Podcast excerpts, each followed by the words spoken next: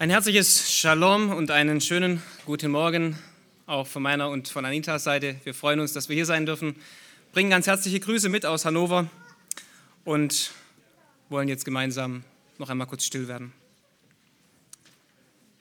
Großer Gott und Vater, was wir nicht wissen, das lehre du uns. Herr, was wir nicht haben, das gib du uns. Und Herr, was wir nicht sind, das mache du aus uns. Amen. Gnade sei mit euch und Friede von Gott, unserem Vater und dem Herrn Jesus Christus. Amen. Eine weitere Woche des Wahnsinns liegt hinter uns. Inmitten eines Landes, das zwar äußerlich der Witterung nach ja allmählich in Richtung Frühling zusteuert und wo man auch hier und dort von so manchen Öffnungen spricht, befindet es sich innerlich ja doch auf dem besten Weg auf einen gewissen Abgrund zu. Und da gesellt sich jetzt zur Abwechslung diese Woche so manche Schreckensnachricht aus dem näheren Osten, ähm, die sicherlich so manchen Politiker als gewisse Ablenkung von innenpolitischen Problemen gerade recht zu kommen scheint. Krieg im Osten. Russland und Ukraine stehen seit der Nacht von 23. auf den 24. Februar im Krieg. Und ohne jetzt näher auch darauf einzugehen, möchte ich darauf hinweisen, was uns von Missionaren gesagt wird, die vor Ort sind persönlich habe einen Dozent vom TMAI beim EBTC gehabt, der selber ähm, von der Grace Community Church mit seiner Frau ausgesandt wurde, um in Kiew in der Ukraine zu dienen. Und schon viele Jahre einen treuen Dienst dort tut mit seiner Frau. Und was hören wir von diesen Missionaren? Zum Beispiel die folgenden Worte. Weil es uns vernünftig erscheint, haben wir einige Notfallpläne gemacht, die zum Beispiel den Kauf von nicht verderblichen Lebensmitteln, Wasser, einem Propangas, Herd und das Packen von Bunkerrucksäcken, die sofort einsatzbereit sind, umfassen. Aber als Christen sind wir nicht hier, um zu überleben. Wir sind hier, um den Herrn vom ganzen Herzen zu lieben und freudig alles zu geben, was wir haben, um den Ruhm des Allmächtigen zu mehren. Ein anderer Missionar schreibt, ein wichtiger Grund für uns, hier zu bleiben, ist, dass wir den Menschen unserer Gemeinden helfen können, sie zu leiten und dass wir versuchen, die Chancen des Evangeliums zu nutzen. Gerade heute konnte meine Frau das Evangelium mit unserem Nachbarn teilen, der wegen der Invasion offener geworden ist. Während manche Menschen fliehen, bleiben sie dort. Was hält sie dort? Ihr Hirtenherz. Sie bleiben jetzt, wo es darauf ankommt, bei den Schwächsten der Herden. Sie haben deshalb ein Hirtenherz, weil sie den kennen, den uns unser heutiger Predigtext vor Augen stellt. Psalm 23. Besingt den, der ihr und auch unser Vorbild ist der gute Hirte. Und ich möchte dazu einladen, Psalm 23 aufzuschlagen. Mitten in das Chaos unserer heutigen Zeit gibt uns heute Gott wieder einen zeitlosen Text, mit dem er uns ausrüsten und zurüsten möchte für unseren Alltag. Und es ist ein Text, der mit Sicherheit vielen bekannt ist, den ja, man schon so manches Mal gelesen hat. Und er soll uns auch heute nochmal dienen, uns inmitten dieser unterschiedlichen Umbrüche, Einbrüche und Aufbrüche den Blick auf den wahren Hirten zu wahren, der seine Schafe nie im Stich lässt, der sich seiner Herde annimmt, der nicht flieht, wenn der Gefahr kommt, der mit den seinen Schafen durch Feuer und Wasser geht, durch Höhen und Täler. Psalm 23 wird bei den unterschiedlichsten Begebenheiten ja gepredigt. Auf Beerdigungen wird er häufig gelesen und gepredigt. Er ist voll Trost, voll Hoffnung, voll Zuversicht und damit passt er mitten in unsere Zeit, weil auch wir das heute einmal mehr brauchen, inmitten einer Zeit, die aus den Fugen zu geraten scheint.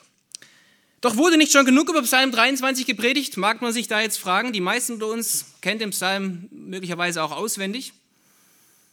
Aber genau deshalb, weil der Text so bekannt ist und weil, Gottes, es, weil er Gottes Wort ist, lohnt es sich, heute mal einen frischen Blick nochmal hineinzuwerfen. Von einem Text, der ein Klassiker ist, aber der zu allen Zeiten gilt, Bestand hat und etwas zu sagen hat. Und im Übrigen sagt man ja so schön, alte Bekannte trifft man gerne wieder. Deshalb lesen wir einmal Psalm 23. Ich lese ihn einmal nach Luther, lege ihn aber dann auch nachher nach Schlachter aus. Ein Psalm Davids. Der Herr ist mein Hütte, mir wird nichts mangeln. Er weidet mich auf einer grünen Aue und führet mich zu frischem Wasser. Er erquickt meine Seele. Er führt mich auf rechter Straße um seines Namens willen. Und ob ich schon wanderte im finstern Tal, fürchte ich kein Unglück, denn du bist bei mir Dein Stecken und Stab trösten mich. Du bereitest vor mir einen Tisch im Angesicht meiner Feinde, du salbst mein Haupt mit Öl und schenkst mir voll ein. Gutes und Barmherzigkeit werden mir folgen mein Leben lang und ich werde bleiben im Hause des Herrn immer da. Wenn wir einen Titel suchen wollen für diesen Psalm, würden so manche passen. Ich habe mich entschieden für, für Der gute Hirte genügt. Oder man könnte auch sagen, die Genügsamkeit des guten Hirte. Der gute Hirte genügt. Der Psalm trägt einen eigenen Titel. Wir finden ihn schon direkt in Vers 1, nämlich ein Psalm Davids. Das, was wir unter den eingedeutschten Begriff Psalm kennen, ist eigentlich griechisch Psalmos und heißt so viel wie das Seitenspiel. Wer die Biografie Davids kennt, der weiß von 1 Samuel 16, dass er ein fleißiger Hafenspieler gewesen ist. Und tatsächlich wissen wir aus Amos 6,5, dass er sogar Instrumente erfunden hat, also recht kreativ war. Und somit kann man das Wort Psalm auch mit Hafenlied übersetzen. Aber es ist eigentlich noch mehr. Es ist nicht nur ein Hafenlied, es ist ein Hafenlob. Das Hafenlob ist aber eigentlich auch noch mehr. Es ist ein Minnelied, es ist ein Liebeslied, ein Bekenntnis zu seinem guten Hirten. Denn den, den David hier besingt, stellt er uns hier im ersten Vers vor Augen, dem er sagt, ein Psalm Davids, der Herr ist mein Hirte, mir wird nichts mangeln. Wir müssen zunächst eine Generalbeobachtung machen. David schlüpft hier in diesem Psalm in die Rolle eines Schafes. Das verwundert, weil man kennt David ja eigentlich als denjenigen, der von Beruf her ein tapferer Hirte war. So lesen wir zum Beispiel in 1 Samuel 16 oder 17, wie David furchtlos aufsteht, da wo die Löwen und die Bären ihm ein äh, Schaf geräubert haben, er ihm hinterhergeht, bis er es wieder zurückkriegt und dafür auch so manche Last auf sich nimmt. Er geht ihnen so lange nach, bis er das Geraubte wieder zurückbekommen hat. Und er ist dafür bereit, über Leichen zu gehen und den Bär oder den Löwen zu erledigen. Er hat ein Hirtenherz. Und er hat es auch dann nicht verloren, als er, der kleine Hirte, zum großen König wurde. Und so lesen wir in 2 Samuel 24, Vers 17, wie er einmal sagt, nachdem er sich verschuldet hat und großes Leid über das Volk kam. Siehe, ich habe gesündigt, ich habe die Missetat begangen. Was haben aber diese Schafe getan? Da sehen wir wieder das Hirtenherz. David war ein Hirte mit Herz. Er stand in guter Tradition dabei. Wenn wir zurückgucken, was die Erzväter, die Urväter am Anfang der Bibel auch schon waren, Abel, Abraham, Isaak, Jakob, Josef, alle waren sie Hirten. So auch der große Mose, dem sich der Herr mit seinem Bundesnamen Jahwe geoffenbart hat, als er mal gerade dabei war, ein Schaf zu suchen. Und Psalm 23 beginnt und endet mit dieser persönlichen Anrede des Hirten mit seinem Namen, Yahweh.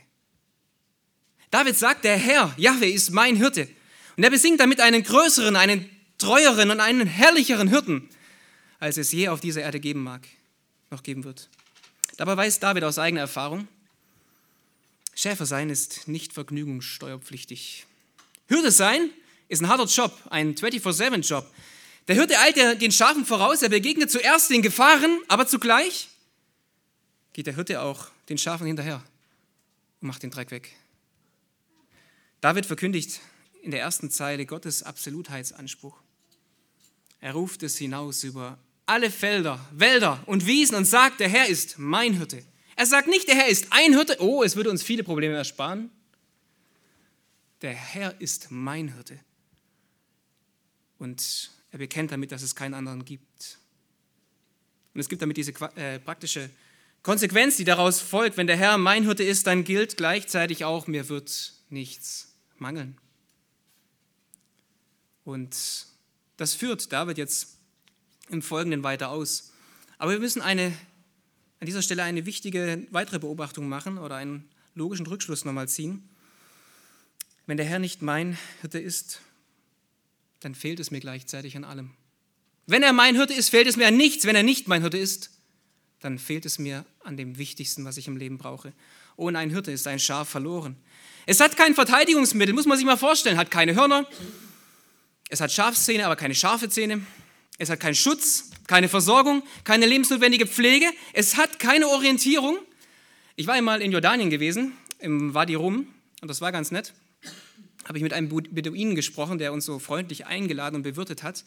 Dann habe ich ihm mal eine Frage gestellt, weil er Hirte war und ähm, einfach mal gefragt, ey mein Lieber, was ist eigentlich der Unterschied zwischen einem Kamel und einem Schaf? Seine Antwort war einleuchtend. Er sagte, weißt du, lass mal ein Kamel in, der, äh, in die Wüste geführt sein und an einem Ort dort stehen. dann kannst du nach zwei, drei Stunden wiederkommen und du wirst es immer noch an derselben Stelle vorfinden. Mach das gleiche mal mit einem Schaf, lass es einen kurzen Augenblick aus den Augen, was passiert. Es geht auf und davon. Ohne Grenzen und ohne Hirten hat es sich schnell verirrt und ist verloren. Ein Kamel besitzt quasi ein internes GPS. Das Schaf dagegen hat keinerlei Orientierungssinn und ist angewiesen auf Leitung, Führung und Schutz. Mit dem Hirten fehlt mir nichts. Das ist die Überschrift, nicht nur über diesen Psalm, sondern auch über das ganze Leben von David. Es ist sein Lebensmotto, der gute Hirte genügt. David beschreibt dessen Reichweite jetzt aus drei unterschiedlichen Perspektiven. Er beschreibt die Genügsamkeit des Hirten aus erstens den guten Zeiten, zweitens den schweren Zeiten und drittens den ewigen Zeiten.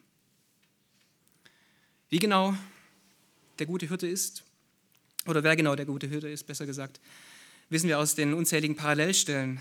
Bereits Jakob hat Gott als den Hirten bezeichnet, 1. Mose 48, Vers 15. Und in der fortlaufenden Offenbarung der Bibel findet die Hirtenfigur immer wieder Anklänge und neue Umrisse in Form eines angekündigten Retters, der kommen wird. Das geht dann so lange, bis Jesus Christus im Neuen Testament auftritt und den schon bereits in der Schriftlesung gehörten Vers sagt, ich bin der gute Hirte, der gute Hirte lässt sein Leben für die Schafe. Und damit haben wir mit Jesus den eigentlichen Adressaten dieses, Psalmes, ihn als den guten Hirten. Und auf ihn zielen sämtliche Hirtenankündigungen im Alten Testament. Daher verstehen wir dieses Hafenlob mit seinen Umrissen nur dann richtig, wenn wir es im letzten auf Christus richten und deuten. Kommen Sie mit mir, kommt mit mir ins Grüne. Wir wollen uns einen saftigen Vershalm dieses Psalmes weiden und fangen an, der gute Hütte genügt erstens in guten Zeiten. Er weidet mich auf grünen Aue, heißt es hier. David genügt der Hirte in guten Zeiten.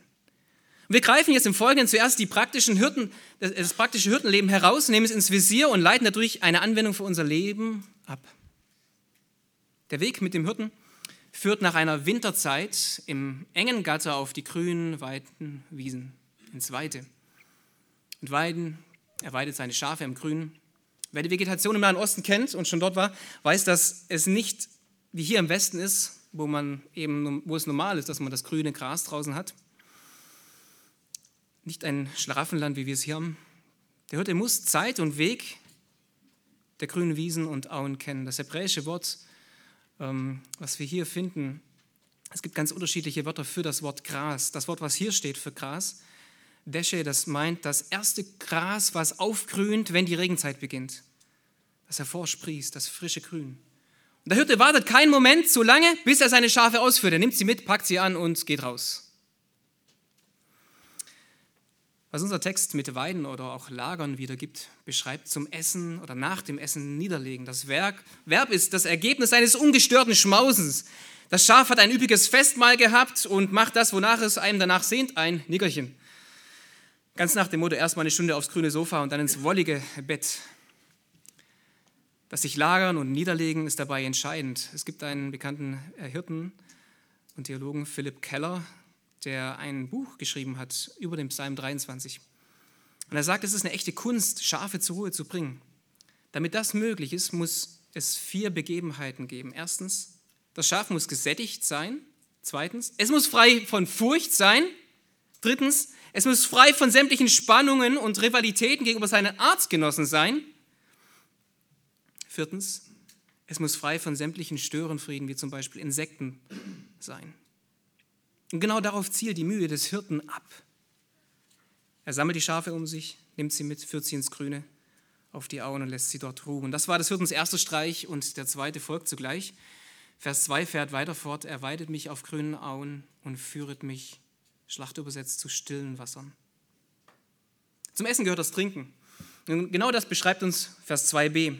Die Trinkquelle ist ein stilles Gewässer. Im Westen sehen wir darin keine große Sache, aber wenn wir das jetzt auch nochmal auf den Nahen Osten beziehen, muss man natürlich verstehen, dass man die Geografie der Region kennen muss. Man muss wissen, wo man die Schafe hinführen kann, dass sie gutes Wasser finden. Dass sie ein Wasser finden, wo sie gut trinken können. Zum einen muss man die Wasserstellen nämlich kennen, zum anderen muss man aber auch aufpassen, dass gerade die kleinen Lämmer eben nicht reißen, äh, Flüssen aus, reißenden Flüssen ausgesetzt werden können, sondern stille Wasser brauchen. Und das Schaf hat ein weiteres Problem, wenn es ins Wasser fällt, das Fell. Es kann nicht schwimmen. Es braucht daher einen sanften Fluss, dem es sich ohne Sorge naht und durch einen kräftigen Schluck sich erquicken kann. Und genau dahin führt die, der gute Hirte sein Schaf. Die Betonung liegt hier auf dem Verb. Es gibt im Hebräischen wieder viele Wörter für das Wörtchen führen. Und was hier liegt, wird, äh, was hier vorliegt, wird auch beim sogenannten Exodus verwendet, 2. Mose 15, wo Gott, wo Jahwe sein großes Volk fürsorglich durch die Wüste führt. Mit diesem Verb ist die Betonung auf die Versorgung gelegt. In beiden Akten, dem Weiden und dem Führen, sehen wir die intensive Fürsorge. Das Schaf kann sich auf den Hirten verlassen, es weiß, er sorgt für mich und gibt mir, was ich brauche zur richtigen Zeit. Johann Sebastian Bach hat einen wunderbaren Choral über Psalm 23 verfasst und ihm den Titel gegeben, Der Herr ist mein getreuer Hirt. Daraus möchte ich vorlesen. Er sagt, der Herr ist mein getreuer Hirt, hält mich in seiner Hute. Darin mir gar nichts mangeln wird, irgendein einem Gute, er weidet mich ohne Unterlass. Darauf wächst das wohl schmeckend Gras seines heilsamen Wortes. Zum reinen Wasser er mich weiß, das mich erquicken tue. Das ist sein frohheiliger Geist, der macht mich wohl Gemute.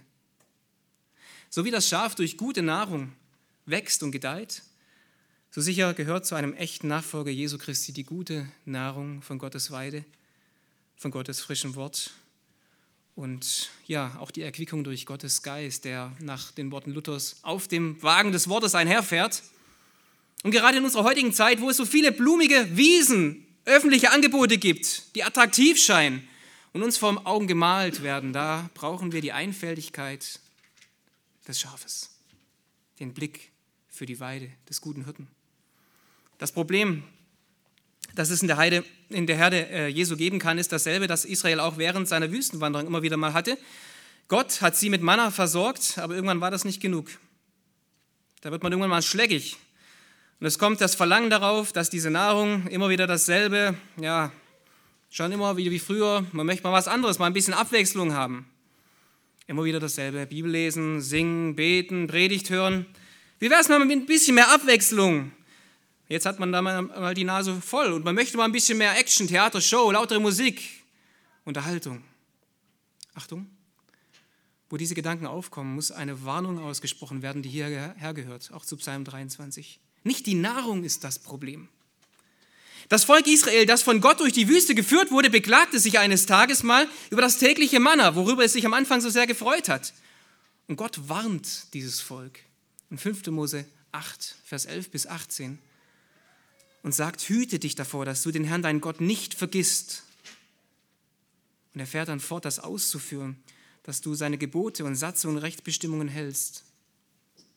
Und er sagt weiter und führt es aus, indem er dann sagt, damit du nicht in deinem Herzen sagst, meine eigene Kraft und meine Stärke und meine Hand hat mir diesen Reichtum verschafft. So gedenke doch dann den Herrn, deinen Gott, denn er ist es, der dir Kraft gibt. Israel war noch mitten in der Wüste mit dem Manna versorgt worden. Und Gott spricht die Probleme offen an. Ohne den Hirten, die gute Weide und das reine Wasser, zu dem er führt, würde es, und wir sehen das ja auch beim Volk Israel in der Geschichte, auf Irrwege gehen und ins Verderben gehen. Daher wollen wir es ehren, wenn wir Sonntag für Sonntag unter Gottes Wort kommen. Wir wollen es ehren, wenn wir Gottes Wort suchen in unserer stillen Zeit und wollen uns darin üben, das auch einzurichten in unserem Alltag. Wir merken häufig leider erst, wie spät oder ja, wie wertvoll etwas ist, wenn wir etwas nicht mehr haben. Und da denke ich an dieser Stelle an die Christen, die in Gefangenschaft sitzen und denen es verboten wird, Gottes Wort zu haben.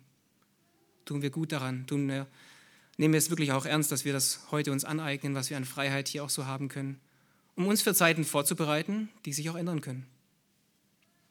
Der gute Hirte lädt mit diesem Parallelismus aus Vers 2 ein. Er weidet dich auf grünen Augen. Er führt dich zu frischen Wassern. Aber es geht weiter. Der gute Hirte kennzeichnet noch ein weiteres, ein drittes Element. Er erquickt meine Seele. Man könnte meinen, dieses Verb, was hier steht, ist mit dem vorangegangenen Essen und Trinken verbunden, wie es häufig auch gedeutet wird. Die Erquickung des Schafes erfolgt durch die Speise, ja, das mag eine Auslegungsmöglichkeit sein. Aber wir fragen nochmal näher, inwiefern erquickt der Herr die Seele?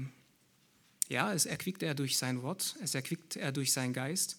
Aber das Verb, das hier steht, wird an anderer Stelle auch mit umkehren übersetzt. Man kann also sagen, er bringt mich zur Umkehr. Und genau darauf zielt auch das Wort, was Petrus im Neuen Testament einmal verwendet, was er möglicherweise auch im Hinterkopf hatte, hier im Rahmen von Psalm 23, wenn Petrus in 1. Petrus 2, 25 folgendes sagt. Ihr wart wie Schafe, die in die Irre gehen. Jetzt aber habt ihr euch bekehrt zu dem Hirten und Hüter eurer Seelen. Und damit haben wir zwei Seiten derselben Medaille, dass Gott in einem Sünder durch seine Gnade Buße wirkt und er sich zu ihm bekehrt, sich dem Hirten zuwendet und von ihm erquickt wird, zu ihm bekehrt wird. Aber kommen wir diesem Verb noch etwas näher auf die Spur, in dem Wissen, dass David ja als erfahrener Hirte bekannt ist. Wenn der Hirte nach einiger Zeit sich auf anderen Auen begibt, muss er die Schafe einsammeln, die sich verstreut haben über die grünen Wiesen. Sie haben sich angesichts des grünen Buffets über die ganze Aue verstreut. Manches Schaf ist weitergegangen, als es gehen sollte. Denken wir nur an das verlorene Schaf aus Lukas 15. Genau das, was der gute Hirte Jesus dort beschreibt ist, was unser Vers hier auch mit im Blick hat. Der Herr versorgt uns, aber er sorgt auch dafür, dass die Schafe wieder auf gute Wege gebracht werden, wo sie auf falschen Wege stehen. Der Hirte bringt die zerstreute Herde wieder zusammen. Man könnte also am besten auch übersetzen, er bringt mich zur Umkehr, beziehungsweise er herdet mich ein. Er hält mich nahe zu sich, wo ich von ihm ein Stückchen weggekommen bin. Und da gibt es jetzt etwas, das unweigerlich zum Einsammeln der Herde beziehungsweise zum Umkehren gehört, die Stimme des Hirten. Es ist sehr spannend, Hirten im Nahen Osten zuzuhören, wenn sie ihre Schafe zusammenrufen. Jeder Hirte hat ja einen ganz speziellen Ruf. Und den kann man versuchen nachzumachen, aber das wird dann sehr schlecht gelingen. Die Schafe gucken dann einen ganz komisch an. Es ist sehr spannend, diese äh, zu verfolgen und dann zu sehen, wie die Schafe ihnen dann wirklich auch folgen, wenn sie rufen. Aufs Wort. Genau daran knüpft Johannes 10 an, wenn es sagt, wenn Jesus sagt, meine Schafe hören meine Stimme und sie folgen mir. Sie hören meine Stimme und sie können meine Stimme von den vielen Stimmen der Medien, der Zeitungen, der Politiker unterscheiden und mir folgen. Und jetzt, wo der Hirte die Schafe wieder zusammengesammelt hat, geht die Reise weiter mit einem vierten Punkt, einer vierten Charakteristik des Hirten. Er führt mich, Vers 3, er führt mich auf rechter Straße um seines Namens willen. Wieder das Wort führen. Hier haben wir aber einen anderen Betonungsaspekt. Vorher haben wir gesehen, dass es um die Versorgung ging. Das Führen, was wir in Vers 3 hier finden, das meint ein Führen mit Behutsamkeit. Das Wort, das wir hier finden, finden wir auch wiederum im, äh, auch beim Auszug aus Ägypten. Dass Gott groß und klein so führte, dass sie durch die gefährliche Wüste behutsam durchgeführt wurden und dass der Weg quasi barrierefrei gemacht wurde für sie, dass sie durchgehen konnten. Da ist eine riesen Menschenmasse, die sich durch die Wüste bewegt und einer geht voran und leitet sie sicher von Ort zu Ort, von Quelle zu Quelle, von Rastplatz zu Rastplatz.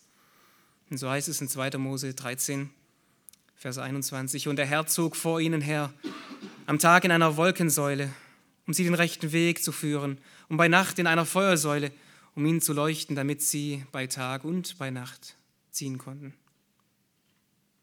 Ein Hirte muss den Weg kennen, er muss darauf achten, dass Jung und Alt ihn gehen kann, gehen kann und ja, wie gesagt, schon barrierefrei ist und dass die Herde zusammenbleibt. Dabei sind die Wege keine Wege auf rotem Teppich, es sind nicht immer einfache Wege, aber es sind, was sagt uns dieser Vers? Gerade. Es sind gerechte Wege, es sind richtige Wege und es sind Pfade der Gerechtigkeit. Wir können die Führung durch den Hirten nicht getrennt von seinem Wort verstehen, wie wir schon vorher wahrgenommen haben. Gottes Wegführung ist gebunden an sein Wort. Und so steht im Psalm 119, Vers 9. Und gerade die Jüngeren gut aufpassen und zuhören. Wie wird ein junger Mann seinen Weg unsträflich gehen, indem er ihn bewahrt nach deinem Wort? Das ist ein schöner Vers, der sich lohnt, auswendig zu kennen. Wie viele Abwege gibt es, die vom rechten Weg ablocken wollen? Wie viele Verlockungen oder Anpreisungen unserer Gesellschaft? Nehmen wir nur das Beispiel aus Sprüche 7, Vers 25, was uns ein warnendes Geländer vor Augen stellt. Sprüche 7, 25 steht, dein Herz neige sich nicht den Wegen der Hure zu und verirre dich nicht auf ihre Pfade. Daher gibt uns Psalm 23, Vers 3 Anlass, am heutigen Tag den Herrn zu bitten, dass er unsere Wege prüft, dass er unsere Wege korrigiert, wo wir auf falschen Wegen sind. Und dass wir mit Psalm 139 sagen können als Gebet, Herr, erforsche mich. Oh Gott, erkenne mein Herz, prüfe mich und erkenne, wie ich es meine. Und sieh, ob ich auf bösem Wege bin und leite mich auf ewigem Weg. Welchen Antrieb hat der gute Hirte, seine Schafe mit so viel Mühe zu leiten? Wir bekommen das vor Augen gestellt. Wenn ein Hirte neue Wege für das Schaf ausmacht, führt er seine Herde auf ganz unterschiedliche Wege. Und David stellt uns den Antrieb des guten Hirten in seinem Tun vor Augen. Er sagt, dass der gute Hirte es nicht tut, weil das Schaf so gehorsam ist. Er tut es nicht wegen dem Scharfsinn des Schafs, nicht wegen der schmackhaften Schafsmilch, dem Schafskäse, dem besonderen Braten, der warmen Wolle. Er tut es um seines Namens willen. Psalm 23 sagt, dass der Name des Hirten für seine Ehre steht. Wenn ihm ein Schaf verloren geht, steht seine Ehre aufs Spiel. Und damit verbunden seine ganze Person. Daher fährt Jesus in der bereits zitierten Stelle aus Johannes 10 fort, indem er sagt, meine Schafe hören meine Stimme und ich kenne sie und sie folgen mir nach und ich gebe ihnen ewiges Leben und sie werden in Ewigkeit nicht verloren gehen und niemand, niemand wird sie aus meiner Hand reißen. Was für ein Hirte, der sein Leben aufs Spiel setzt, um dafür, um das sicherzustellen. Angesichts dieser vierfachen Charakteristik des guten Hirten zeigt uns Psalm 23, wie David ja geradezu ins Prahlen kommt. Er sagt, er weidet mich, er führt mich, er erquickt mich, er leitet mich. Und er kommt im recht verstandenen Wort geradezu ins Schwärmen über seinen Hirten, als würde er vor der Menschenmenge sagen, hey, schaut doch mal her, sieh, das ist mein Hirte, guck, schau, wie er mich führt, wie er mich versorgt, wie er sich um mich kümmert. David stimmt damit in die Seligpreisung von Psalm 33, Vers 12 ein, wo steht, wohl dem Volk, dessen Gott der Herr ist, dem Volk, das er sich zum Eigentum, zum Erbe erwählt hat. Dieser erste Abschnitt, der weit bekannt ist, ist enorm und eine wichtige Erinnerung für uns heute. Gerade in Zeiten des Wohlstandes neigen wir Menschen uns dazu, es nicht unbedingt zu sagen, aber zumindest manchmal doch eher zu leben, dass Gott nicht mehr im Fokus steht. Er geht vielleicht noch als Addon mit, bisschen nebenher, nicht mehr voraus und dann ist er irgendwann mal weg. Geht er schließlich auch ohne Gott läuft doch der Gemeindebetrieb. Es ist erschreckend, was Gemeinden teilweise ohne Gebet und Verkündigung vermeintlich auf die Beine stellen können. Und noch erschreckender, wenn es dann zusammenstürzt. Hier im Westen müssen wir uns inmitten unserer, ja, unserem Wohlstand an diese Genügsamkeit, an diese Abhängigkeit des guten Hirten erinnern lassen, sodass nicht das geschieht, wovon Gott Israel an anderer Stelle einmal warnt denn ich, und da sagt er in 5. Mose 31, 20, denn ich werde sie in das Land bringen, das ich ihren Vätern zugeschworen habe, in dem Milch und Honig fließt, und sie werden essen, satt und fett werden, und sie werden sich anderen Göttern zuwenden und ihnen dienen, und mich werden sie verachten und meinen Bund brechen. In allem Überfluss haben sie Gott vergessen. Und genau deshalb muss uns im Westen die Weisheit Argus aus Sprüche 30 vor Augen gestellt werden wo er, wo er nochmal diese Genügsamkeit anspricht und er sagt, halte Lügenworte, Falschheit von mir, Armut und Reichtum gib mir nicht, nähre mich mit dem mir beschiedenen Brot, mit der grünen Weide, mit Gottes Wort, dass ich nicht aus Übersättigung dich verleuge und sage, wer ist der Herr, dass ich aber auch nicht aus lauter Armut stehle und mich am Namen meines Gottes vergreife. Eben diese genügsame Herzenshaltung zeigt Psalm 23, 1 bis 3. Der gute Hirte genügt in guten Zeiten.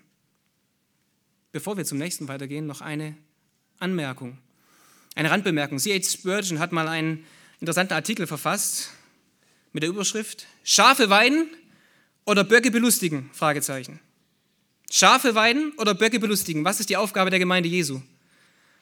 Und darin stellt er die bereits in seiner Zeit dominierende Art der Prediger und Hirten der Gemeinden bloß, die lediglich auf Unterhaltung und Bespaßung aus waren, anstatt ihre pastorale Fürsorge, ihre Schafe auf gutes und biblisches Weideland zu führen.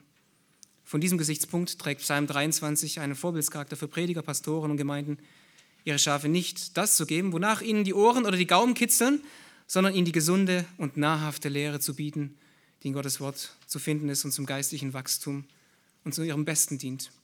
Nun schwenkt das Hafenlob um. Und wir kommen zu den nächsten Vershalmen. Und es enthält einen dunklen Farbton. Zum bisher so idyllischen Loblied gesellt sich ein Mollklang. Von den einfachen Zeiten, in denen sich David an Gott, seinem Her seinen Hirten erfreut, lenkt er über zu den schweren Zeiten, die auch Teil seiner Reise, die auch Teil einer Reise des Schafs mit dem Hirten sein kann. Wir haben gesehen, der gute Hirte genügt in guten Zeiten. Fragen jetzt aber David, wie steht es um die schweren Zeiten? Vers 4 bis 5. Vers 4 sagt uns, und wenn ich auch wanderte durchs Tal der Todesschatten, so fürchte ich kein Unglück. Das Wechsel des Bühnenbilds erfolgt in Vers 4a. Die fünfte Charakteristik des Hirten offenbart sich in einem Umstand, der uns mit dunklen Zeiten beschrieben wird. Wenn ich auch wanderte durchs Tal der Todesschatten. Der Inhalt der bisherigen Verse stellt uns das Schaf stets in der glücklichen Gemeinschaft mit dem Hirten vor Augen. Hier ist das anders. Das lyrische Ich scheint verglichen mit den vorangegangenen Sätzen weit fern von dem begleiteten Subjekt zu sein. Wohin geht die Reise? Luther und Menge übersetzen durchs finstere Tal. Schlachter sagt durchs Tal der Todesschatten und Buber übersetzt durch die Todesschattenschlucht. Das hier erwähnte Tal meint in der Geografie des Nahen Ostens ein ausgetrocknetes Wadi, ein trockenes Flussbett. Es befindet sich zwischen zwei Bergschluchten, sodass aufgrund der fehlenden Sonneneinstrahlung der Weg durch steile Wände oder dunkle Wolken auch verfinstert wird. Die Schluchten links und rechts sind zu steil, um an ihn herauf zu gelangen. Daher wird das Tal durchaus auch zum Todestal, wenn man in einer Notsituation, einer Wasserflut oder auch von wilden Tieren keinen Ausweg findet. Es spitzt die Dramatik der Situation weiter zu. Ein Schaf allein in einem finsteren Tal, kann das gut gehen? Wir fragen, hey, hey du Schaf, allein an einem Ort, wo sich alles böse Getier auffällt und nur kein schwaches, wehrloses Schaf sein sollte. Du hast weder Waffen noch Zähne noch Hörner. Was lässt dich so kühn sein und sagen, so fürchte ich kein Unglück? Und hier kommt das göttliche die göttliche Gewissheit im Gewand des Glaubens in Vers 4. Denn du bist bei mir. Und an dieser Stelle erreicht das Hafenlob einen Höhepunkt. Die Kernaussage des ganzen Psalmes finden wir hier in diesem Vers zusammengefasst. Und es gibt schlagende Indizien, die auf die Mitte des Psalmes an dieser Stelle hinweisen. Zum einen hat es ein, eine Kreuzstruktur, dieser Psalm, wenn man das analysiert, ein Chiasmus. Das heißt, dass eben die wichtigste Aussage im Zentrum steht und drumherum sich alles spiegelt. Und wenn man das mal untersucht, ist das grammatikalisch wirklich auch so vorzufinden. Der Autor benutzt sämtliche grammatikalische Leuchtstifte im hebräischen Urtext, um genau dieses Bekenntnis zu untermauern und zu unterstreichen. Dieser Vers enthält zum einen eine Verneinung, das haben wir auch schon mal gesehen zum Anfang. Mir mangelt nichts. Und hier fürchte ich kein Unglück. Nichts Böses. Auch im hebräischen Metrum kann man das genau nachweisen, dass hier die Mitte des Psalmes ist. Und auch die Wortanordnung bestätigt das, weil vor und nachher die gleiche Anzahl der Wörter kommt. Und dann haben wir noch ein wichtiges viertes schlagendes Kennzeichen, was uns diesen Vers 4 so wichtig macht. Das Personalpronomen wechselt. Im Herzen des vierten Psalms, in der dunklen Situation, wechselt er von einem Er zu dem vertrauten Du. Zuvor war es er mein Hirte, er führt mich, er erquickt mich, er leitet mich. Und nachdem David dem Auditorium seinen Hirten vorgestellt hat, wendet er sich jetzt inmitten dieser schweren und trostlosen Situation zu dem, der an seiner Seite steht und fährt im Aufblick zu diesem Hirten fort mit seinem Loblied inmitten von Bedrängnis zu sagen, denn du bist bei mir. Selbst wenn David durchs Tal der Todesschatten von Einsamkeit, von Schmerz, von Krankheit, von Spott, von Verlust, von Trauer gehen muss, fürchtet er nichts. Warum? Weil es bei Gott keinen Sicherheitsabstand gibt. David fürchtet nichts, weil ihm die Nähe des guten Hirten genügt und er mit Psalm 18 sagen kann, ja, du zündest meine Leuchte an, der Herr macht meine Finsternis Licht. Wenn dich dein Hirte, wenn dich Gott ebenso gerade durch ein Tal von Todesschatten führt, das kann Krankheit, Enttäuschung, Anfechtung oder auch Verlust sein, dann sind das keine Abwege, die er dich führt, die vom Hirten aus Versehen beschritten wurden. Sie werden ebenso vom Hirten geführt wie die Wege in guten Zeiten und sie sind somit auch Teil der rechten Straße von Vers 3. Alles hat seine Zeit. Beide Zeiten sind richtig. Ja, richtig gehört, auch die schweren Zeiten sind für uns richtig nötig und wichtig. Denn um im Bild dieses Psalmes zu bleiben, muss der Hirte seine Schafe durch die tiefen Täler führen, um auf höhere und auf bessere und saftigere Anhöhen zu kommen, um auf die gute Weide zu gelangen. Und hier muss ich einen klassischen neutestamentlichen Zeugen noch herbeirufen und anführen, der zu Vers 4 so gut passt. Im Leben des Apostel Paulus finden wir auch so manche dunkle Stunde. Und so sagt er einmal in 1. Korinther 4, 11 und 12, durch was für Todestäler er geführt wurde. Bis zu dieser Stunde leiden wir Hunger und Durst und Blöße und werden geschlagen und haben keine Bleibe. Und arbeiten mühsam mit unseren eigenen Händen. Wenn wir geschmäht werden, segnen wir. Wenn wir Verfolgung leiden, halten wir stand. Und dann fährt er fort, auch in seinem zweiten Korintherbrief dasselbe Todestal zu beschreiben. Und hört mal auf diese Worte, was er sagt in 2. Korinther 1. Denn wir alle, denn, denn wir wollen euch, Brüder, nicht in Unkenntnis lassen über unsere Bedrängnis, die uns in der Provinz Asia widerfahren ist, dass wir übermüßig schwer zu tragen hatten über unser Vermögen hinaus, sodass wir selbst am Leben verzweifelten. Ja, wir hatten in uns selbst schon das Todesurteil. Damit jetzt kommt das, das Wichtige damit, dass genauso auch Psalm 23, Vers 4 uns erleuchtet und vor Augen stellt, dass der Hirte da ist. Damit wir nicht auf uns selbst vertrauen, sondern auf Gott, der die Toten auferweckt. Er hat uns denn auch aus solch großer Todesgefahr gerettet und rettet uns noch. Und wir hoffen auf ihn, dass er uns auch ferner retten wird. Daher triumphiert Paulus angesichts der noch anstehenden Todestäler und seines Märtyrertodes in Rom in zuversichtlichem Ton, indem er weiter sagt, wir werden überall bedrängt, aber nicht erdrückt. Wir kommen in Verlegenheit, aber nicht in Verzweiflung. Wir werden verfolgt, aber nicht verlassen. Wir werden niedergeworfen, aber wir kommen nicht um. Die Gewissheit von Paulus und auch von David ist eine kühne Zuversicht und Gewissheit, die wir heute auch brauchen. Zu wissen und zu bekennen, Christus ist bei mir. Daher, wenn der Herr dich durch dunkles Todestal führt oder durch ein Tal, wo du das Ende nicht siehst, merke dir folgenden Satz. Bezweifle du im Dunklen nicht, was Gott dir hat gezeigt im Licht. Erinnere dich daran und zweifle nicht, bezweifle nicht im Dunkeln, was er dir im Licht zeigt. Wenn es nach uns gehen würde, würden wir nicht diese Wege wählen. Ja, wenn es nach uns gehen würde, würden wir in unserem Scharfsinn schnurstracks den nächsten Aufzug nehmen und sagen, ich bin weg. Aber Gott führt uns manche Wege, um uns näher in der Abhängigkeit zu ihm zu, zu halten. Und wir müssen uns vor Augen stellen, dass Gottes Hochschulen Tiefschulen sind. Der Weg nach oben häufig erstmal nach unten geht.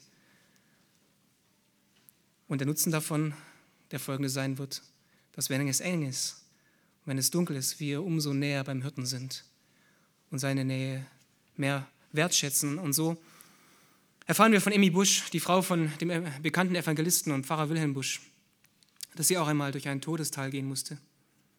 Sie berichtete davon in einem Interview kurz vor ihrem Tod. Sie durfte zehn glückliche Jahre eine gute Ehe erleben. Dann kam das finstere Tal. Einer ihrer Söhne starb mit 14 Monaten. Ein zweiter Sohn starb inmitten des schrecklichen Zweiten Weltkrieges. Sie wollte nicht mehr weiter und verzweifelte fast an dieser Situation, bis sie von einem Seelsorger hörte, der Folgendes sagte. Wenn der gute Hirte ein Mutterschaf nicht weiterbekommen kann, braucht er nur ihr Schäflein auf den Arm zu nehmen, dann folgt die Mutter wie von selbst. Das war mein Trost, sagte Emi Busch. Sie wusste, dass sie, wo sie durch dunkle Täler geführt wurde, die Nähe zum guten Hirten und das Vertrauen in seine souveräne Führung braucht und alles ist. Das heißt nicht, dass wir immer alles sofort verstehen, dass wir auf alle Fragen immer eine Antwort haben oder auch sofort eine Antwort bekommen, aber dass wir die Zuversicht haben, eines Tages eine Antwort zu bekommen, die uns befriedigt, auf die Fragen, die wir hier noch nicht lösen können. Und eben diese Vertrautheit drückt auch der Schreiber der folgenden Liedzeilen wie folgt aus. Wie er mich durchbringt, weiß ich nicht. Doch dieses weiß ich wohl, dass Jesus wie sein Wort verspricht, mich durchbringt, wundervoll. Was ist das Tal, in dem du dich gefangen fühlst? Ist es die Situation auf der Arbeit, die dich bedrängt? Vielleicht sogar auch fast erdrückt? Ist es vielleicht auch der politische Druck, der auf so manchem lastet? Die fehlende Zukunftsperspektive? Die Diagnose, der Verlust, die tiefen Wunden einer zerbrochenen Beziehung? Psalm 23, Vers 4 bietet dir den entscheidenden Lichtblick, der dir inmitten eines finsteren Tals den Weg leuchtet. Denn wenn du auch durch ein Tal der Todesschatten gehen musst oder sogar durch Tränen, mit Tränen begleitet, bedenke, was der Hirte daraus machen kann. Psalm 84 ergänzt und sagt, wohl dem Menschen, dessen Stärke in Gott liegt, wohl denen, in deren Herzen gebahnte Wege sind. Jetzt kommt's. Wenn sie auch durch das Tal der Tränen gehen, machen sie es zu lauter Quelle. Und der Frühregen bedeckt es mit Segen. Warum? Weil wir sagen können, denn du bist bei mir. In allen dunklen Tälern gilt, Hand, die nicht lässt, halte mich fest. Wir erfahren in Vers 4b eine weitere Charakteristik, einen weiteren Hinweis, was der Furcht des Schafes das Fürchten lernt. Dein Stecken und dein Stab, die trösten mich. David sieht auf die Hand des Hirten und was sieht er? Als Verlängerung eines des Armes von dem Hirten wird ein langer Stecken und ein kurzer Stab benutzt. Beides sind Hilfsmittel, die sie für den täglichen Arbeitsbetrieb brauchen. Der Stab war in der Regel am Abend wichtig, wenn dann die Schafe sich abends ins Gatter begaben, gingen sie unter den Stab durch und wurden sie gezählt. Der Stab half dem Hirten aber auch beim Entfernen von Giftpflanzen und dient zur Verteidigung bei den Hirten, bei den Schafen vor feindlichen Angriffen. Der Stecken, dagegen ist ein Friedensbanner für die Schafe. Im Anblick dieses Friedensbanners wurden sie beruhigt, weil sie wussten, dass der Hirte in schützender Nähe ist. Bei drohender Gefahr geht der Blick des Schafes auf den langen Stecken und er ist getrost. Sie sind Mittel, um die Herde zusammenzuhalten, nicht um sie zu zerstreuen. Worauf wir sehen, das kann uns das Fürchten lernen. sehen wir bei Petrus, als er auf den Wind und die Wellen sieht. Sehen wir auf die Feinde, auf die Gefahren, auf die Statistiken, auf die Zahlen, auf die Schreckensnachrichten, auf die Medien, dann werden wir übermannt von Furcht. Und Knechtschaft treibt in Schreckensstarre und macht gleichzeitig handlungsunfähig. Wenn wir aber auf den Hirten und auf seinen Stecken, auf seinen Stab sehen, werden wir getrost. Das hebräische Verb für trösten hat eine intensive Form, meint einen vollkommenen Trost. Und woran wir denken müssen, ist natürlich dann die Ewigkeit, wenn es einmal heißt, dass er abwischen wird alle Tränen von unseren Augen. Aber schon jetzt, schon jetzt hier dürfen wir diesen Trost haben, der überaus groß ist, indem wir auf den Hirten sehen, der mit Stecken und Stab ans Kreuz gegangen ist, um uns zu trösten. Diese sechste Eigenschaft des guten Hirten wird uns um ein weiteres ergänzt. Allerdings wechselt hier die Bildersprache, man könnte sagen, vom Hirt zum Wirt. Nummer sieben, seine Eigenschaft wird uns vor Augen gestellt mit den Worten, du bereitest vor mir einen Tisch angesichts meiner Feinde. Die Szene ist nun eine andere. Der Hirte hat das Tal der Finsternis mit seiner Herde erfolgreich überwunden und durchwandert und ist jetzt am Ziel angekommen. Das Wort Tisch ist ein Synonym für eine Weide. Das kennen wir übrigens heute auch noch. Viele von uns kennen bestimmt den Tafelberg in Südafrika. Warum heißt er so? Weil eine Tafel eigentlich nichts anderes ist als ein altdeutsches Wort für ein Tisch. Und eben dieses Bergplateau mit einer grünen Weide versehen ist. Und genau dort geht der Hirte hin mit seinen Schafen. Dort führt der Weg durch das dunkle Tal hinauf, um die Speise zu bekommen, die die Schafe brauchen. Allerdings droht auch hier Gefahr. Die schweren Zeiten werden gekennzeichnet durch Gegenwart der Feinde. Nanu, mögen wir dabei stutzen? Wer kann bitte in der Gegenwart von Feinden noch essen und genießen? Da bleibt einem doch eigentlich der Biss im Hals stecken. Aber hier merken wir, wie weit der Trost ist und wie weit der Trost reicht vom Hirten. Allein von der Gegenwart des guten Hirten. Er bereitet den Tisch angesichts lauernder Gefahr. Er durchforstet das Gras, entfernt giftige Pflanzen, Schlangen mit seinem Stock. damit das Schaf sich an den grünen Weiden sättigen kann. Und diese Hingabe des Hirten bedeutet eine weitere Demütigung. Warum? Weil er sich unzähligen Gefahren aussetzt und angreifbar macht. Aber das ist dem Hirten Schnuppe, das interessiert ihn nicht. Er sagt nach Markus 10, 45, ich bin nicht gekommen, um mir dienen zu lassen, sondern um zu dienen, um mein Leben zu geben, als Lösegeld für viele. Neben dieser selbstlosen Fürsorge finden wir noch ein weiteres Kennzeichen des guten Hirten in Vers 5. Du hast mein Haupt mit Öl gesalbt. Die achte Charakteristik besteht in einer Salbung. Es ist interessant, dass David, der König war, ähm, nicht das hebräische Wort für, das, für eine sakrale Handlung verwendet. Es gibt unterschiedliche Wörter im Hebräischen. Einmal ein Wort, was für die Salbung von Könige, Priestern, Propheten genutzt wird. Aber dann gibt es noch ein Wort, was auch hier verwendet wird, was für Verarzten, für Einbalsamieren verwendet wird. Wo das Schaf verwundet wird, versorgt er es mit Öl, wie der barmherzige Samariter es tat, der auf den überfallenden, über, überfallenden Mann ähm, hingeht, der an der Seite liegt, der verwundet ist und er versorgt ihn mit Öl. Und darüber hinaus war die Salbe mit Öl ein wichtiges Desinfektionsspray, oder man könnte auch sagen ein Insektenspray. Wenn Fliegen kommen, waren sie darauf aus, ihre Larven in die Gesichtsöffnung des Tieres zu legen. Das Tier wurde dadurch zum Wahnsinn getrieben und ließ, es wurde wild dadurch.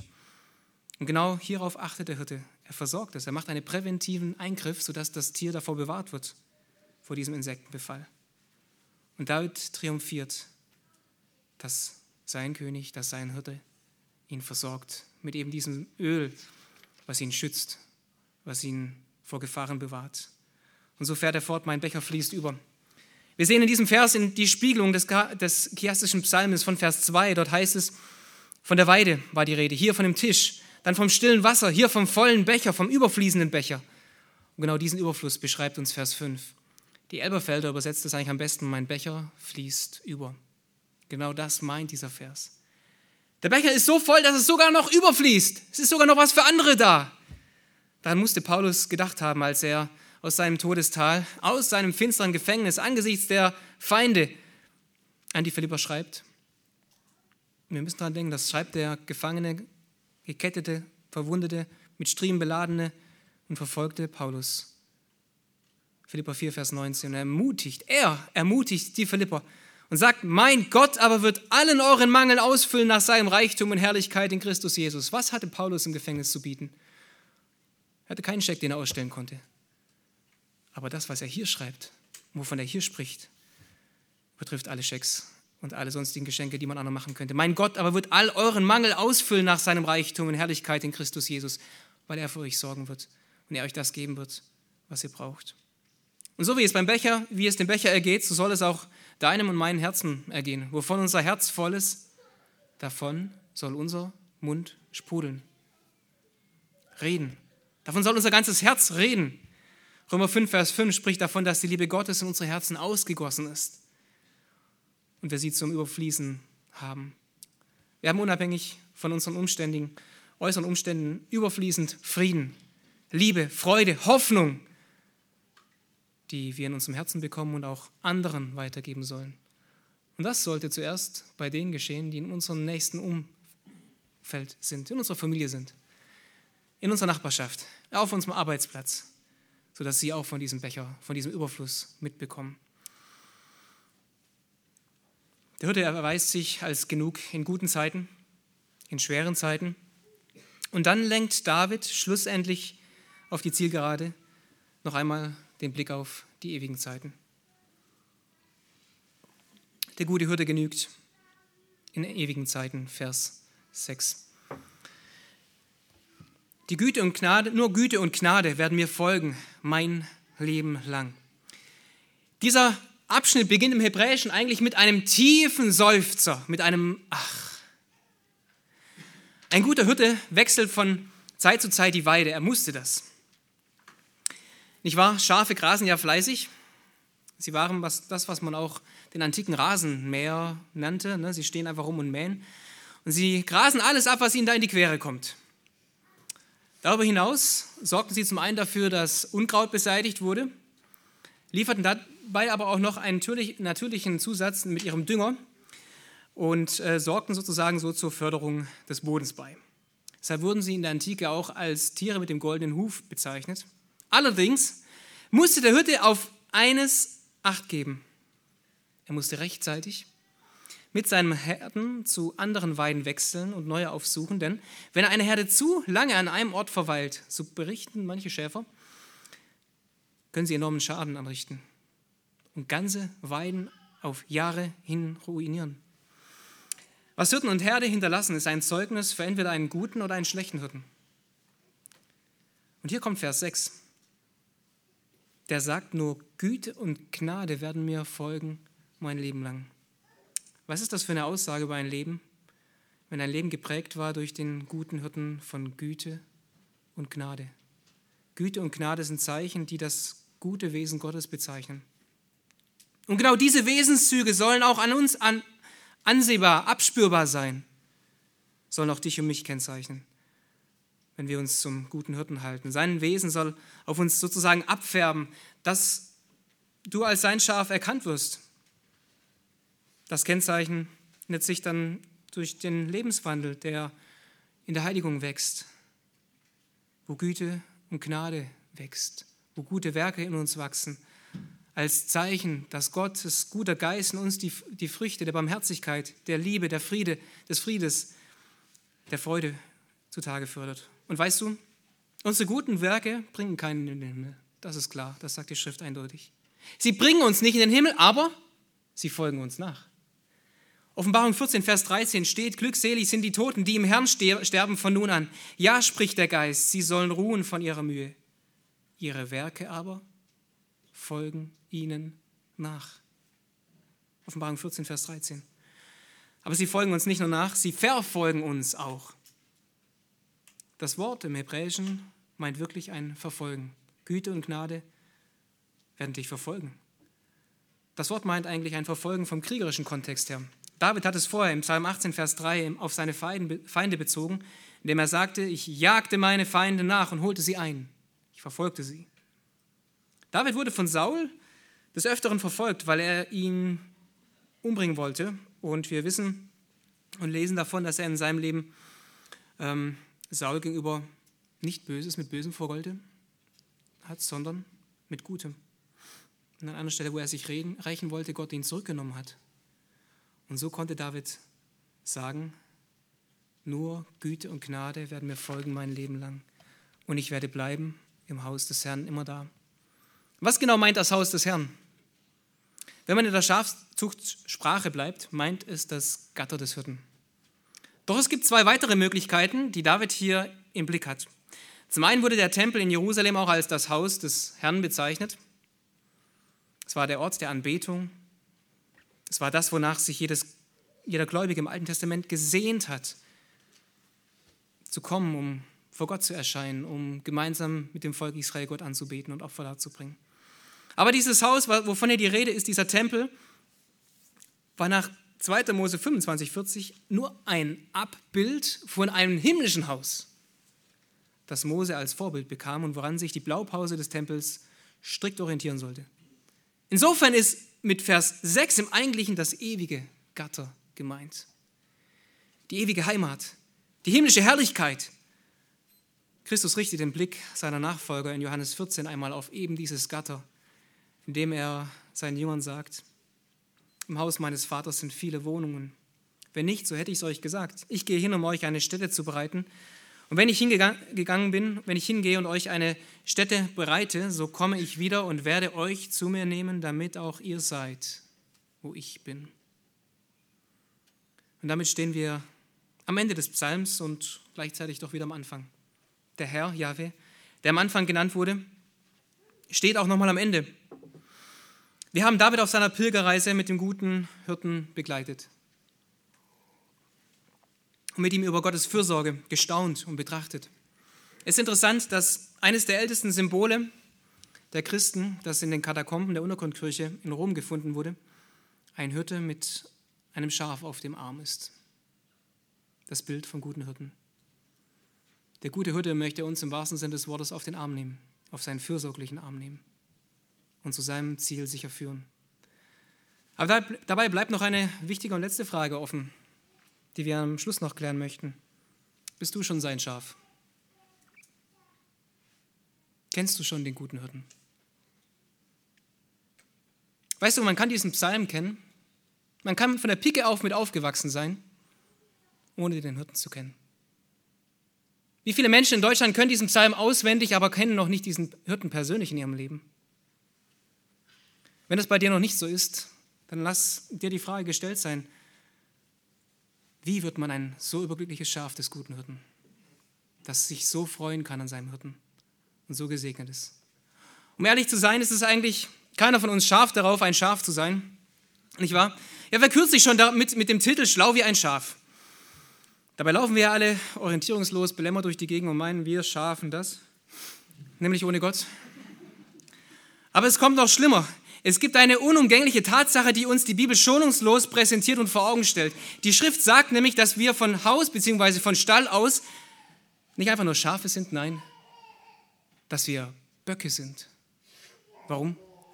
Wir Menschen haben keinen Bock auf Gottes Weide, keinen Bock auf Gottes Führung, keinen Bock auf Gottes Stab und auch keinen Bock auf Gottes Gatter. Und du und ich, wir beugen uns von Natur aus gegen Gottes Leitung auf, um bockig zu sein bis zum Schluss. Und genau das diese rebellische Haltung nennt die Schrift Sünde. Sünde ist nicht einfach eine Tat, nicht ein Stückchen zu viel Schokolade gegessen. Nein, Sünde ist eine Lebenshaltung. Eine rebellische Lebenshaltung und ein Schlag in das Angesicht des lebendigen Gottes. Aber genau für solche Böcke, wie wir es sind, ist der gute Hirte gekommen und hat für deine und meine Sturheit und unseren Stolz sein kostbares Leben gelassen. Und weißt du, im Alten Testament lesen wir davon, dass Opfer gebracht wurden. Und was lesen wir dort? Dort lesen wir, dass Schafe und Böcke ihr Leben für die Hirten lassen mussten. Und was lesen wir im Neuen Testament? Da kommt der gute Hirte und plötzlich lässt er sein Leben für die Schafe. Jesus hat aus Liebe, aus Liebe sein Leben für dich und mich öffentlich an den Pranger gestellt, öffentlich hinrichten lassen, öffentlich kreuzigen lassen. Er hatte jedes Anrecht darauf gehabt hätte, uns wegen unserer Null, auf, Null Bock auf Gottes Haltung von seiner Weide zu jagen, starb aus Liebe am Kreuz für dich und mich.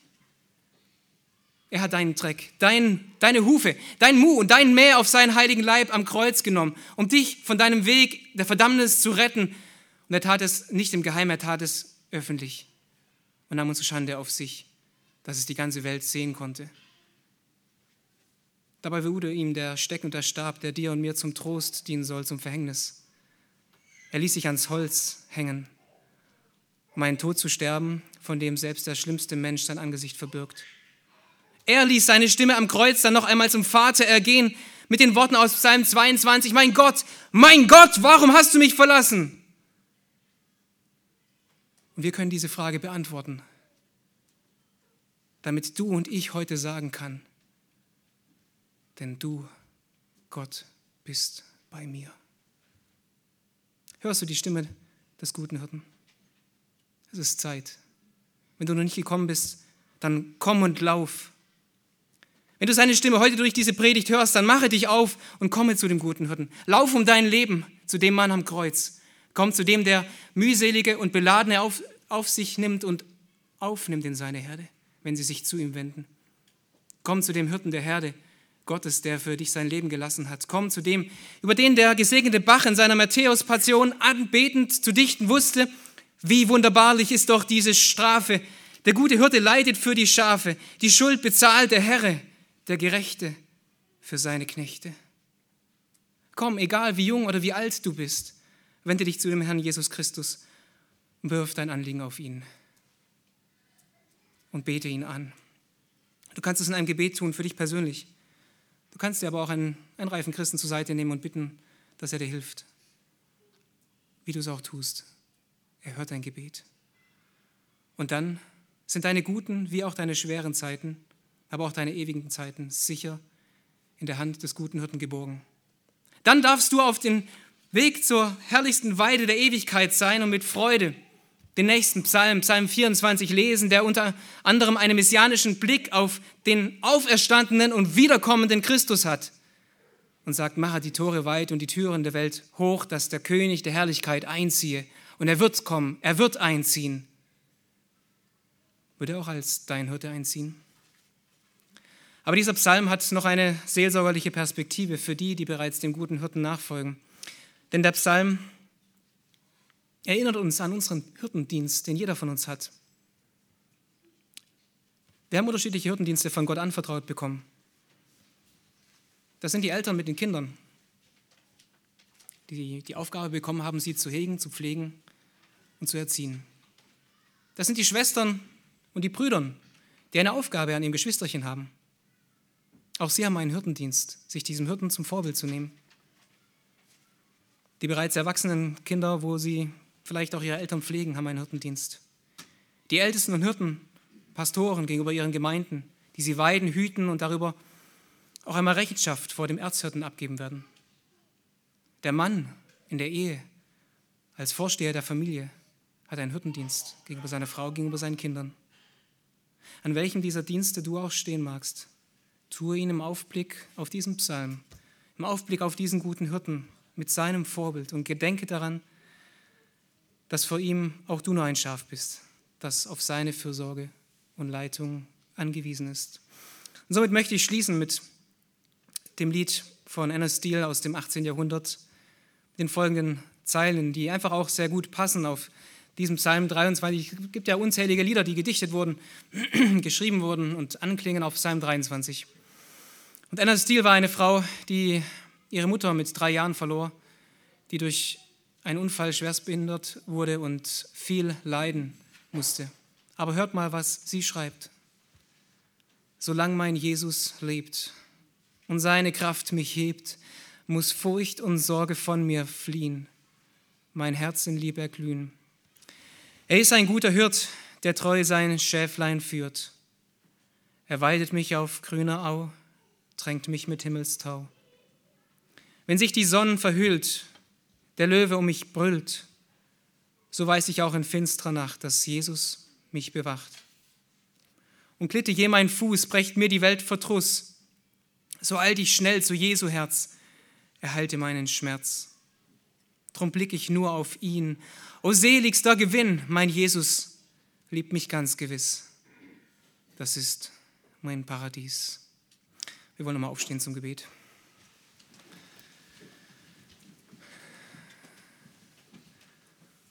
Unser Gott und König, wir danken dir für deine frische Weide. Und so danken wir dir auch für die Versalme dieses Psalmes. Wir danken dir dafür, dass dein Wort ewig ist, dass es wie damals auch zu unserer heutigen Zeit uns viel zu sagen hat, Herr. Und wir danken dir, dass du uns Orientierung schenkst. Herr Jesus, du siehst, woran jeder von uns steht im Alltag und du kennst die Herausforderungen, die so mancher auch in seinem Hirtendienst hat. Wir bitten dich, dass du uns zurüstest und die Freude gibst, diesen Dienst so zu tun, wie David es auch getan hat. Und dich auch so zu besingen im Alltag, in der Freude und der Zuversicht des guten Hirten. Herr Jesus, und wo auch so manches Schaf unter uns sein mag, das gerade durch ein Todestal geht, richte du es auf, tröste du es und schenke immer wieder diesen Blick auf, dieses, auf diesen Fakt, auf deine Gegenwart, die alles andere in den Hintergrund geraten lässt. Danke, Herr Jesus, dass du genügst. Wir beten an dieser Stelle noch einmal für die Geschwister in der Ukraine, die deinen Namen bekennen, die deinen Namen fürchten. Wir beten für die Hirten, die dort geblieben sind und nicht geflohen sind. Herr, stärke, schütze und gebrauche du sie. Wir beten aber zugleich auch für die Geschwister in Russland, dass du auch sie segnen mögest. Wir möchten dich bitten, Herr, lass dort im Osten dein Reich kommen. Amen.